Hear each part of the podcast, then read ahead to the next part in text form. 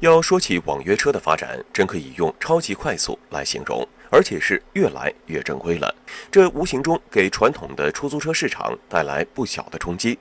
干了十年出租车司机的张师傅对这种冲击深有体会。大约也就在二十四五个，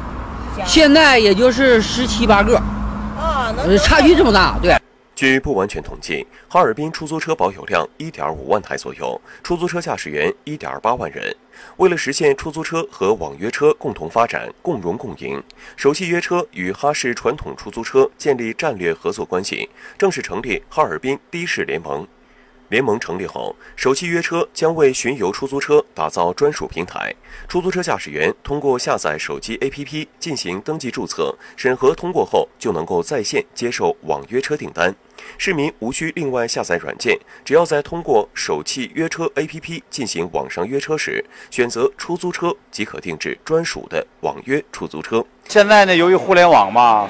这个我们驾驶员在营运当中啊，就多多少少受点冲击。呃，这次的士联盟呢，给我们提供了这么一个平台，呃，目的就是让我们驾驶员增加收入。这样呢，每个月下来之后呢，我们驾驶员可能无形当中就增加了五六百元的收入，这个呢也很可观。行业协会和政府共同促进的一项改革，是行业协会立足当前、谋划长远、决战未来的重大战略决策，也标志着我们传统行业在政府和首汽的支持下，实现信息化的转型升级。